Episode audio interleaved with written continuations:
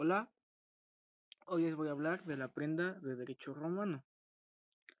El derecho romano, la prenda, pignus o empeño, es un tipo de los llamados préstamos pretorios, por oposición a los préstamos civiles. Consiste en la entrega en garantía de una cosa del deudor, que es a la vez pignorante, al acreedor, que pasa a ser acreedor pignoraticio, para que la retenga hasta que se extinga la obligación propia o ajena, que se garantiza en cuanto préstamo en garantía supone la existencia de una obligación para el acreedor pignoraticio, la de restituir la prenda en caso de que el deudor o pignorante extinga la obligación. Sin embargo, el hecho de quedar la prenda en poder del acreedor pignoraticio hace nacer en favor de estos varios derechos sobre la cosa, entre ellos un derecho de persecución, por lo que hablamos de un derecho real en garantía. Ahora hablaremos del derecho real. La naturaleza real del derecho de prenda romano puede ser vista desde varias perspectivas.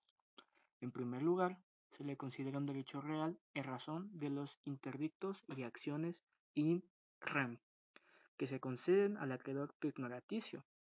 En primer término, el pretor le concedió los interdictos posesorios a fin de que defendiera la posición que adquiera sobre la cosa. Esta posesión es interdictal porque la civil la retenía el deudor o ignorante. Incluso podía usucapir las cosas mientras ésta se le encontraba un poder del acreedor. Otras facultades del acreedor pignoraticio respecto de la cosa y que lo son accionados en virtud de pactos son los siguientes. Derecho de vender la prenda, derecho de comiso y derecho de percibir los frutos. Ahora pasaremos al contenido. El contenido de derecho de prenda puede resumirse como una facultad limitada de aprovechamiento de la cosa, que actúa como medio coactivo para el pago de una deuda anterior. Implica la posición natural, lícita, esto es, no implica uso, goce ni mucho menos disposición. No obstante, esta tendencia podía emplearse mediante pactos. Como derecho no se extingue con la muerte, es decir, se transmitía a los herederos de las partes, el ignorante conservaba el dominio civil de la cosa e incluso seguían corriendo los plazos de usucapión, pero solo podía recuperarla una vez cumplida la obligación principal. Obligaciones de las partes. Dentro de este negocio las obligaciones eran unilaterales. El pignogatario debía conservar y restituir la cosa una vez cumplida la obligación que garantizaba.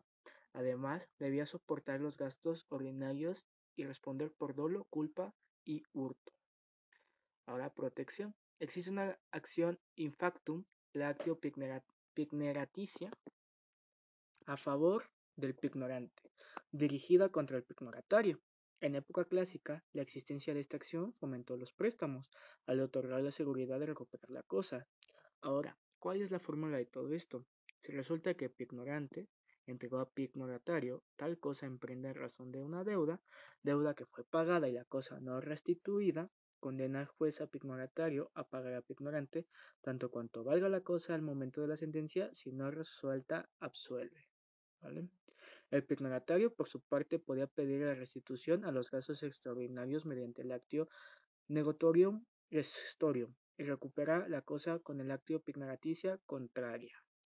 Es decir, que las obligaciones de las partes no, no son totalmente unilaterales, sino que las, las, dos partes, el pignorante y el pignoratario, tienen sus obligaciones. Uno tiene la obligación de, de pagar la deuda y el otro tiene la obligación de responder por la cosa en, en posesión.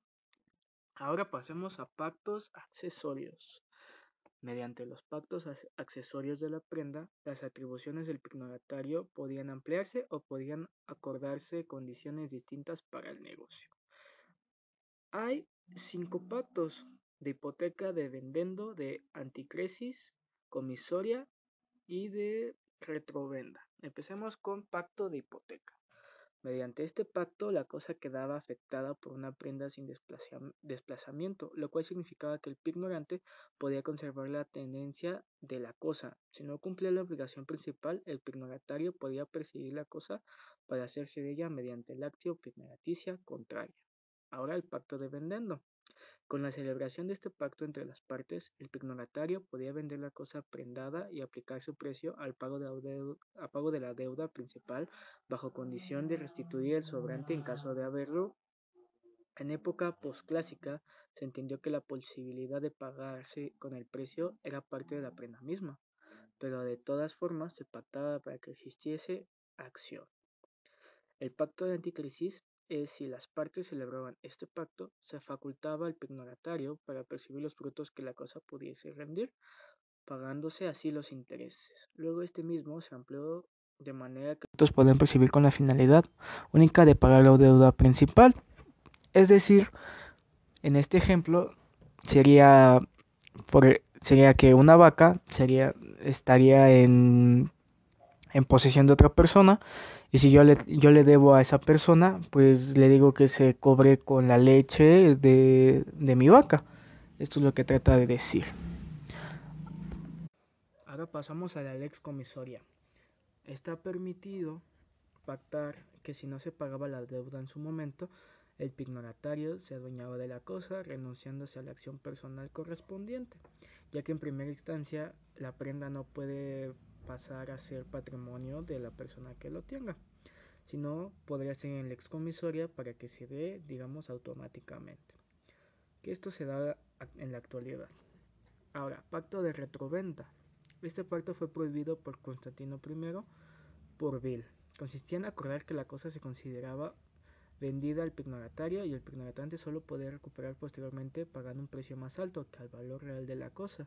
Y en efecto era básicamente que yo te, yo te daba algo y yo tenía que recuperar casi, casi a un precio triplicado. Entonces fue prohibida. Como se extingue la prenda, es el derecho de prenda caducaba por las siguientes causas. Cumplimiento de la obligación principal, es decir, que lo acordado haya estado el disuelto y ya la prenda regresaba al dueño. Caución en el que el deudor se obliga de otra manera a cumplir con como confianzas. Es decir, de que no te puedo pagar acá, pero vamos a hacer otra reconvención para que yo te pueda pagar con otra cosa. Renuncia mediante un pacto en el cual se extinguía la prenda, otorgando la exceptio pacti, el ignorante para hacerlo operativo. Es decir, que yo renunciaba al pago o a la prenda o a cualquiera de estas confusión de, de titularidad entre las partes. Esto es que la persona, la misma persona se deba la deuda, entonces hay una confusión de quién es en realidad los titulares de las partes, o por ejemplo de que no exista tan claro a quién le pertenece la cosa. La destrucción o especificación de la cosa ignorada, es decir, que se, por fuerza mayor se pueda romper, se pueda dañar, desaparezca, entre otras. Venta de la cosa en virtud del pacto de vendendo al comprador adquiere sin calidad de prenda. Esto anteriormente ya lo habíamos dicho en el pacto. Longitemporis prescriptio en provincia. Si cosa estaba en manos de un tercero por 10 a 20 años, haciendo imposible su persecución. Esto es más o menos a lo que ahorita se ve en, en derechos reales sobre los sobre buena fe de, de algún terreno, de algún bien, bien raíz o bien, bien inmueble, podría ser, ¿no? Pero esto es en el caso de la prenda. Y la remisión tácita de la prenda como por autorización, la venta de la cosa sin pacto de vendento. Entonces, esto sería el contrato de prenda en el antiguo derecho romano y nos vemos hasta la próxima.